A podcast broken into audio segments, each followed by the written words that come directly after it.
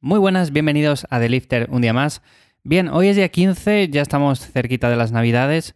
Yo no sé si me lo he planteado, he pensado no sé si descansar unos días durante estas Navidades, dejar el podcast un poco en reposo, pero sí que es cierto que le he estado dando vueltas y todavía no sé qué hacer. O sea, os voy a pedir un poco aquí de ayuda. ¿Vosotros qué preferís? ¿Que descanse unos días, que lo deje hasta empezar el nuevo año? ¿O que os vaya contando algunas cosas o si voy entrenando durante estas vacaciones, estas navidades o este periodo, ¿no? Como queráis llamarlo. Bueno, comentarme un poco a través de Instagram en arroba ivyamazares o si no ya sabéis que me encontráis en ivyamazares.com. Lo digo más que nada porque no sé qué hacer, o sea, realmente Luego es verdad que se me acumulan los temas, esto no me lleva apenas nada porque ya veis que los podcasts son muy cortos y entonces digo, no sé si seguir con él, no sé vosotros qué os parece, qué os apetece, si que os siga contando alguna cosa o no, en fin. Hoy os quería contar un poco un tema relacionado con la pérdida de grasa porque es cierto que aunque se suele dar más cuando empieza el verano o cuando empezamos a quitarnos ropa y decimos, oye venga, voy a empezar a bajar un poco el porcentaje graso a ver si me veo mejor. El tema es el siguiente, a ver, Muchas veces, y esto quiero que quede bastante claro, cometemos un error que es de base.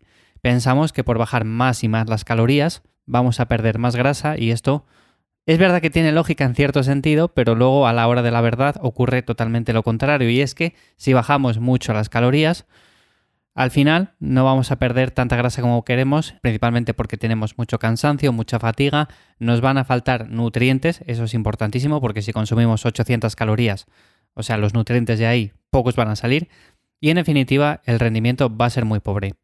Bueno, ¿por qué comento todo esto? Bueno, porque como digo, hay personas que ahora en invierno se plantean un periodo de mini definición, no una definición completa como por ejemplo haríamos antes del verano, que suele ser lo más habitual, pero sí un pequeño recorte para seguir subiendo un poco quizás los primeros meses del año, en enero, en febrero, y luego a partir de ahí sí empezar ya con una definición un poco más ya tranquila y con la cual perdamos más grasa.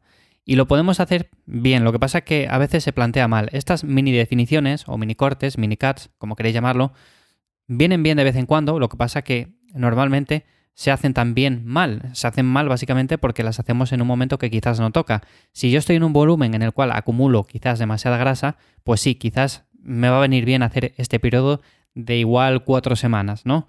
Pero es que hay veces que no tenemos tanta grasa, entonces lo que nos estamos limitando es a la hora de poder ganar músculo. Si nos vamos un poco tapados no pasa nada. Yo, por ejemplo, ahora estoy en un punto que evidentemente no estoy como cuando definí hace unos meses, pero me da igual porque sé que ahora mismo estoy en un proceso en el cual quiero ganar un poco más de músculo y no me apetece llevarme por delante quizás el trabajo que he hecho estas semanas anteriores. Y eso es lo que pasa, que muchas veces nos llevamos por delante el trabajo que hemos hecho semanas previas. Si yo estoy tres meses en una fase de volumen más o menos controlada, y vale, sí, voy a acumular algo de grasa, pero si de repente me meto cuatro semanas con un déficit quizás muy agresivo, en el cual desde la primera semana ya estoy muy cansado, pues lo más probable es que termine perdiendo lo poco que había ganado. Entonces, ¿yo qué planteo aquí? Bueno, pues algo muy sencillo. Lo que podemos hacer es por supuesto, un déficit calórico, pero más o menos con cabeza.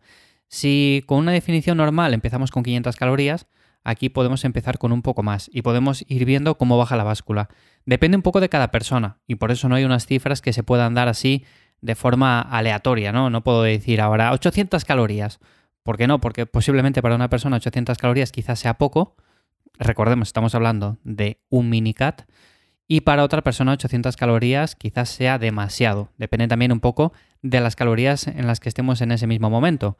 Yo lo plantearía de la siguiente forma. Si con una definición normal empezamos más o menos rebajando unas 500, esto es el ejemplo, pues de esta manera empezaríamos con unas 700, por ahí.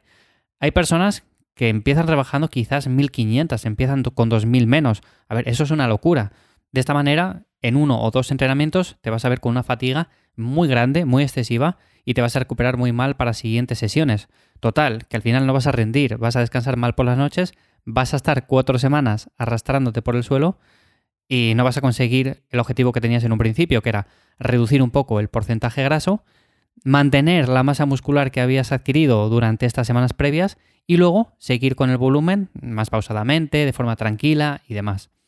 Es algo que suelo ver sobre todo, como digo, en estas épocas del año. Es verdad que ahora llega el turrón, llega el roscón, llega todo esto. Y hay personas que dicen, venga, pues hago una mini definición antes y así, aunque luego me atiborre a todo esto, pues no va a pasar nada, voy a estar como estaba antes. Bueno, pues es algo que lo podríamos coger con pinzas, ¿no?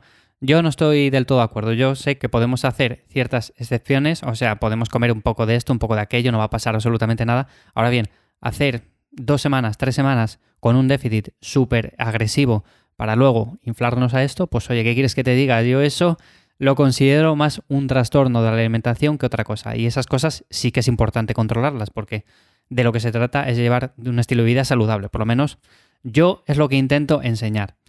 Entonces, nada, como digo, a ver, si te has propuesto hacer esto en esta época del año, pues está bien. ¿Por qué no? De hecho, lo puedes hacer en muchos otros momentos. Por ejemplo, ¿lo hacemos antes del verano? Pues está bien. ¿Lo hacemos a mediados del verano? Pues también está bien, porque igual estamos en un periodo en el cual entrenamos para mantenernos, para mantener ese porcentaje graso, pero de repente le subimos un poco porque comemos un poco más de la cuenta, lo que suele pasar en verano, y luego queremos reducirlo un poco. Bueno, pues hacemos otra mini definición y ya está. Y luego mantenimiento. Si lo planteáis de esta manera, ya sabéis que es importante el entrenamiento, ya sabéis que es importante el descanso, y si lo planteáis así con un déficit más o menos con sentido común, pues seguramente no pase nada. O sea, mantengáis la masa muscular, os veáis mejor y ya está. Y luego, si metéis algún alimento de este tipo, de los que comento, bueno, pues tampoco va a pasar nada.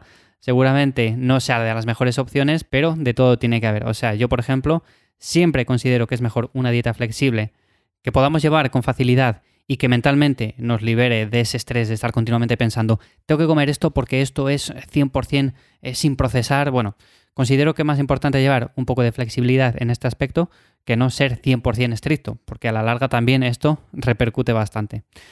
Sin más nada, simplemente comentaros esto hoy, eh, nos escuchamos de nuevo mañana jueves y espero que pases un buen día. Chao.